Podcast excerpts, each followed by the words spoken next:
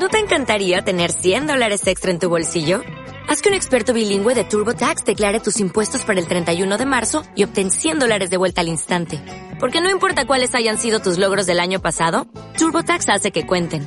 Obtén 100 dólares de vuelta y tus impuestos con 100% de precisión. Solo con Intuit TurboTax. Debes declarar para el 31 de marzo. Crédito solo aplicable al costo de la presentación federal con TurboTax Full Service. Oferta sujeta a cambios o cancelación en cualquier momento. ¿Qué pasa, los leídos míos? Hoy os voy a hablar, como os prometí, del giro que acabé de leer anoche y también lo que yo he encontrado, que no quiere decir que sea todo o que sea cierto, sino simplemente que yo he encontrado la relación que yo he encontrado entre el giro y el junco. Pero primero os voy a comentar, contar de qué va el, el giro, el libro del giro. El autor nos cuenta la historia de la, del encuentro, de la aparición del libro de Rerum Natura sobre la naturaleza de las cosas de Lucrecio, que parece ser que fue uno de los puntales de la em, sociedad moderna. Pero lo hace desde un punto de vista un poco ortogonal, un poco extraño, ya que lo que empieza es contándonos la historia, la biografía de un tal Poggio Bracciglioni o Bracciglioni, que es un eh, secretario papal que nació en 1380 y murió en 1459.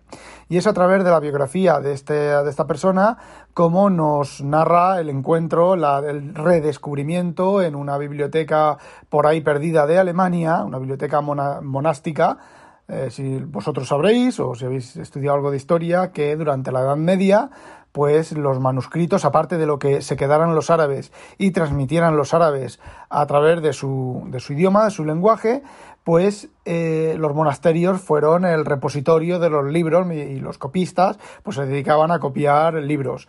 Evidentemente, eso, los que más sobrevivieron, sobrevivieron fueron libros de corte religioso y de corte, vamos a, diríamos que de políticamente correctos para la época. Eso no quiere decir que algunos monasterios pues conservaran otro tipo de libros, como por ejemplo este, que os digo, de Lucrecio, o incluso se hayan encontrado posteriormente con técnicas avanzadas, pues palimpsestos. Es decir, por ejemplo, uno se encuentra un misal súper bonito, súper em, todo decorado, súper tal, y resulta que pertenece, que anteriormente ahí había sido escrita una obra que ha desaparecido, que solamente estaba escrita ahí o solo solamente se ha conservado escrita ahí en ese pergamino, el pergamino se raspó y se escribió encima el misal. En el caso de, Lucrecio, de esta novela, no, esta novela, perdón, novela, este libro, este documento estaba en un manuscrito eh, guardado en la biblioteca y este pollo lo encontró. El libro cubre más o menos la historia del libro entre el siglo XIV y mediados del XV y luego una vez que ha contado esa historia avanza un poquitín más comentando algunas obras como La Utopía de Tomás Moro, que bebieron sobre el libro este de De Rerum Natura, y bueno, otras obras más basadas en, o supuestamente, o que se les ha visto, que están basadas en este libro, que si no se hubiera encontrado, pues posiblemente nuestra sociedad no hubiera avanzado al, al nivel y al ritmo que avanzó después en la, al final de la Edad Media, o se supone, y por eso de ahí el nombre del libro del giro, porque fue este manuscrito el punto, digamos que si somos aficionados a la ciencia ficción, el punto Honbar en el cual la historia cambió. ¿Se encuentra el libro? La historia es como la conocemos, no se encuentra el libro, la historia pues hubiera sido teóricamente menos adelantada de lo que es en la actualidad. Y bueno, dedica un capítulo a explicar el contenido del libro, la ideología subyacente a este libro, que tela marinera para ser un libro de los romanos, de la época romana. Digamos, para resumir, que básicamente toda nuestra ideología atea actual eh, está basada en el libro. El libro contiene las nuestras ideas sobre el ateísmo actual la ideología preponderante actual, que es básicamente eh, no existe Dios, o si Dios existe, no se ocupa de nosotros. Eh, el mundo está compuesto de átomos, está compuesto de partículas, el mundo funciona por su propia inercia, los seres vivos funcionamos por nuestra propia inercia, eh, después de la muerte no hay nada, cuando morimos el alma se, se, muere con nosotros, el alma está en nuestro cuerpo, sea lo que sea el alma, y bueno, ese tipo de ideología moderna que, si os fijáis, ya en la época romana ya se hablaba de ello. De hecho, también se hablaba en la época griega, y aquí quiero hacer un pequeño inciso sobre todo este tipo de tema que uno puede pensar, oh, los griegos ya sabían del atomismo, los griegos ya sabían de que, que el Sol gira alrededor, no, perdón, que la Tierra gira alrededor del Sol. Oh, madre mía, Erastótenes midió con un palo, con un palo, Erastótenes midió, demostró que la Tierra era redonda. Bueno, pues básicamente para la época estas ideas modernas, entre comillas, ¿vale? Estas ideas del atomismo, de, bueno, de que el, alma está en el hombre y cuando el hombre, lo que quiera que sea el alma, ¿vale? Nuestra autoconsciencia está en el hombre o supuesta autoconsciencia está en el hombre y eh, cuando morimos desaparece y no es algún ente sobrenatural que nos em, sobrepasa y que vamos a ir al paraíso o al infierno, etcétera, etcétera. Todo ese tipo de, ideología estaba en la época griega y en la época romana y posiblemente, muy posiblemente, con mucha anterioridad, pero también estaba otra ideología, el aristotelismo, el...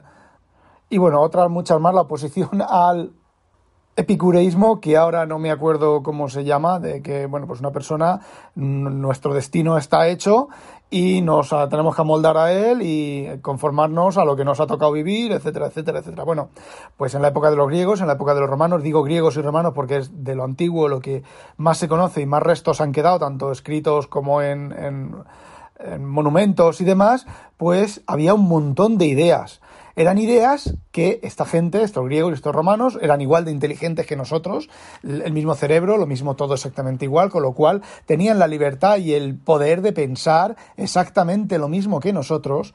Y entonces, bueno, pues tuvo la suerte o la mala suerte de que preponderaron unas ideas sobre otras, pero igualmente de válidas para la época, si nos ponemos desde el punto de vista de la época y de lo que se entendía en la época, la, eh, exactamente igual de válidas son las, las el pensamiento epicúreo que el pensamiento de, de, Aristóteles, que el pensamiento de Platón, que el pensamiento de otros, muchos, de otros muchos pensadores, quitando la matemática, quitando lo que es matemáticas de la geometría, básicamente, porque los griegos fue geometría, eh, quitando eso, básicamente, que se, podría que se podía demostrar mediante axiomas, hasta tres o cuatro axiomas principales que luego se han demostrado que encima esos axiomas pueden, si tú cambias uno de esos axiomas, la matemática cambia por completo, como las matemáticas de Lobachevsky, em, todos los, eh, el álgebra lineal y todo ese tipo de cosas modernas de ahora, bueno, es un decir, ¿vale?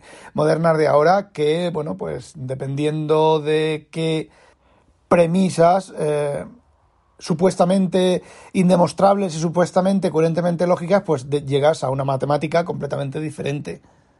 De hecho, hasta se ha llegado a demostrar que la matemática no es completa. El teorema, creo que era de Gödel, de la incompletitud de la matemática. Es decir, eh, mm, construyas un modelo matemático que construyas no puede ser autodemostrable, conclusivo dentro de sí mismo, con lo cual suponemos también que la matemática es la que nosotros tenemos, la que hemos tenido toda la historia de la humanidad, pero vete tú a saber si en otro planeta otros, otros seres con una mente diferente a la nuestra, pues han llegado a la conclusión de que la matemática válida es otra matemática, ¿vale? Que nosotros desconocemos por completo.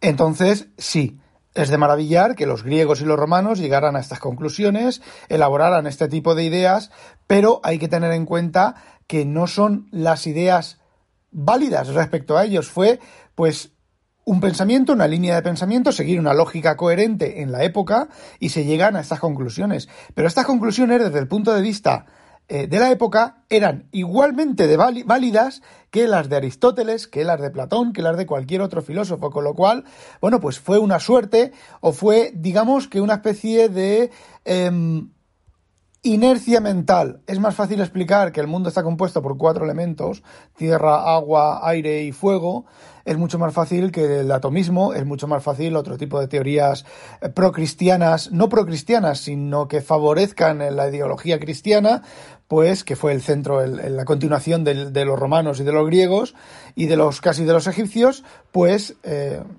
es más intelectualmente menos exigente, entonces es relativamente razonable que esas ideas se superpusieran al atomismo y al epicureísmo y a este otro tipo de ideas.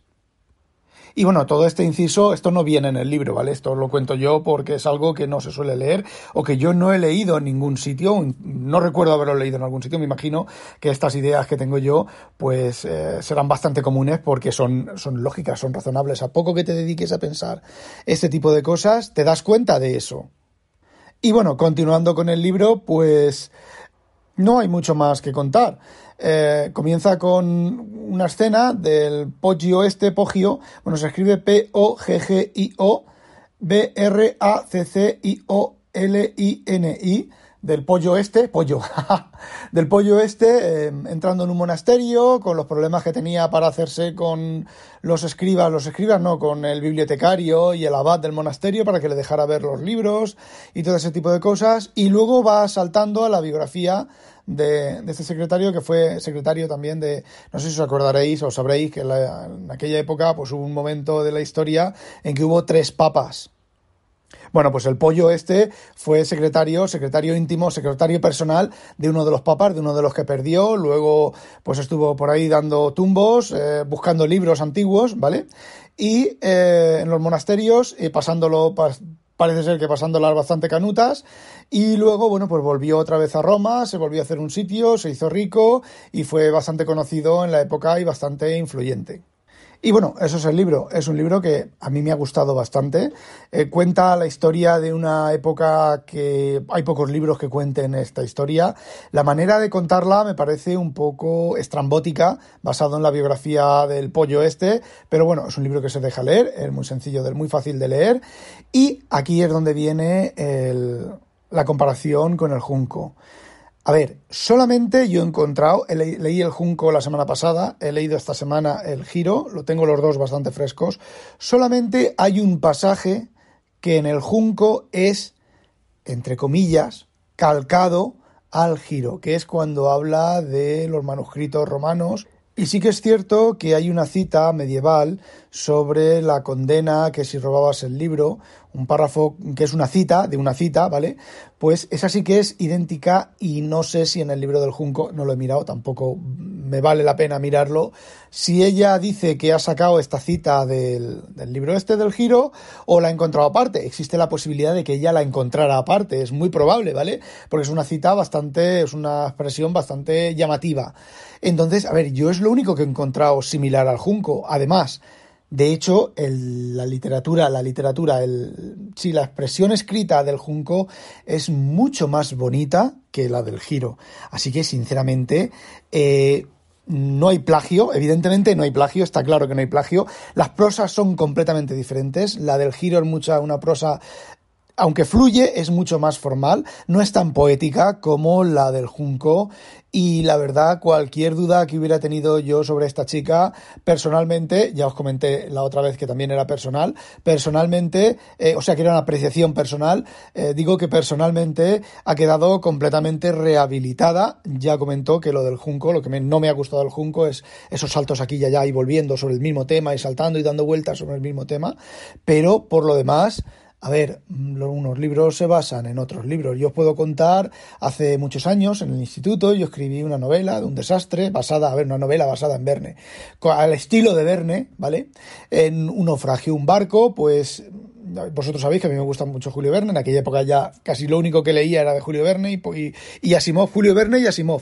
Y bueno, pues yo escribí el cuento, cuatro, cinco, diez páginas, y me lo descartaron porque decían que estaba copiado de Julio Verne. Yo, pues la verdad, me quedé escuajaringa porque yo no lo había copiado de Julio Verne, ni mucho menos. Claro, había ahí expresiones, por ejemplo, estaba, me recuerdo que estaba la expresión de las erinias, que no sé qué, no sé cuántos, patatín, patatán. Yo, claro, yo tenía enciclopedias, ¿vale? Las furias del mar. Verne decía las furias. Yo busqué las furias del mar en, la enciclopedia, eso me acuerdo perfectamente, que se lo expliqué al profesor, pero no quiso entrar en razón. Y entonces me di cuenta de que las furias se llamaban erinias. Yo dije, bueno, pues voy a poner erinias, porque es la, la palabra adecuada, no las furias. El que ahí no sabía era Verne, no yo. ¿Vale? Bueno, yo tampoco sabía, yo supe después de mirar en la enciclopedia o en el diccionario de sinónimos. Y eh, bueno, pues me lo retiraron porque estaba copiado. Y yo os juro con, con, la, con la mano en el corazón que no copié aquel libro. De hecho, aquel libro, aquel cuento, de hecho, fue uno de los puntales que yo dejara de escribir. Eh, porque me dije, si no está copiado y me han acusado de estar copiado, eh, desde entonces soy bastante cuidadoso con acusar a nadie de haber copiado un libro. Eh, eh, aparte de eso, si considero que debo decirlo, lo digo, ¿vale? Pero siempre desde el punto de vista de que es mi opinión y de que no lo tengo claro. Ahora sí que lo tengo claro, que no es una copia al Junco. Y bueno, años después encontré el cuento, lo volví a leer el cuento. Está, a ver, no creo yo que en este momento fuera capaz de escribir algo así estaba muy bien escrito, fue un momento de inspiración, no lo sé, pero desde luego copiado de Verne no estaba. Y bueno, pues eso, que con los plagios hay que andarse con, con, mucho cuidado, tanto para quien plagia como para quien dice ser, eh, como para que te acusen de ser plagiado. Yo en aquella época, pues yo tenía creo que eran 16 años o 14 años, 15 años, 16 años. Tenía 16 años, pues la verdad, si ahora me dicen que está un profesor me dice, un, alguien me dice que está plagiado, lo engancho del pelo, lo siento en la mesa y le digo, demuéstramelo que está plagiado, sácame los libros de donde está plagiado, es un normal profundo. Pero en aquella época, pues un crío con ya criterio formado, pero todavía un profesor era, estaba por encima, en la escala por encima de tu padre y por debajo de Dios. Y luego, perdonadme la expresión, ¿eh? luego ese HDP de la gran meretriz de Babilonia se me quedó la mitad de todos mis escritos y no me los devolvió.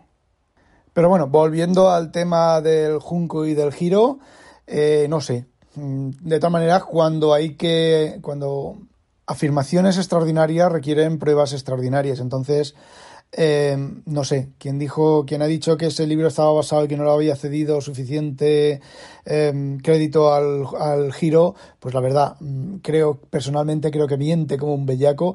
Hay una escena, pero vamos a ver, si tú estás contando una situación, una, una situación no, tú estás contando una parte histórica y dos personas cuentan una parte histórica, a no ser que una mienta, mmm, tener que contar lo mismo, ¿vale? O básicamente lo mismo. Eh, desde luego, yo si tuviera que leer uno de los dos libros, me dijeran, solo puedes leer un libro, yo leería El Junco, porque es mucho más agradable y mucho más bonito de leer. Y bueno, ya para terminar, comentaros que el, sobre la naturaleza de las cosas de Lucrecio son, creo que son 30, no recuerdo, pero son 30.000 versos en hexámeros o de, de cámeros de estos griegos o romanos que bueno, pues lo he bajado, está en internet, ¿vale? Creo que no se puede comprar en papel, no, no, hay ninguna edición, sí, hay varias ediciones en papel, pero yo me lo he bajado de internet simplemente para echarle un vistazo y sinceramente es un trucho jodidísimo de leer, pesadísimo de leer. Pero bueno, si te ha interesado, pues te lo bajas y lo lees, o lo compras y lo lees. Y bueno, eso es todo. No os quejéis este verano, que os estoy haciendo un montón de, de episodios. Y bueno, ya sabéis, no olvidéis sospechosos habitualizaros. Adiós.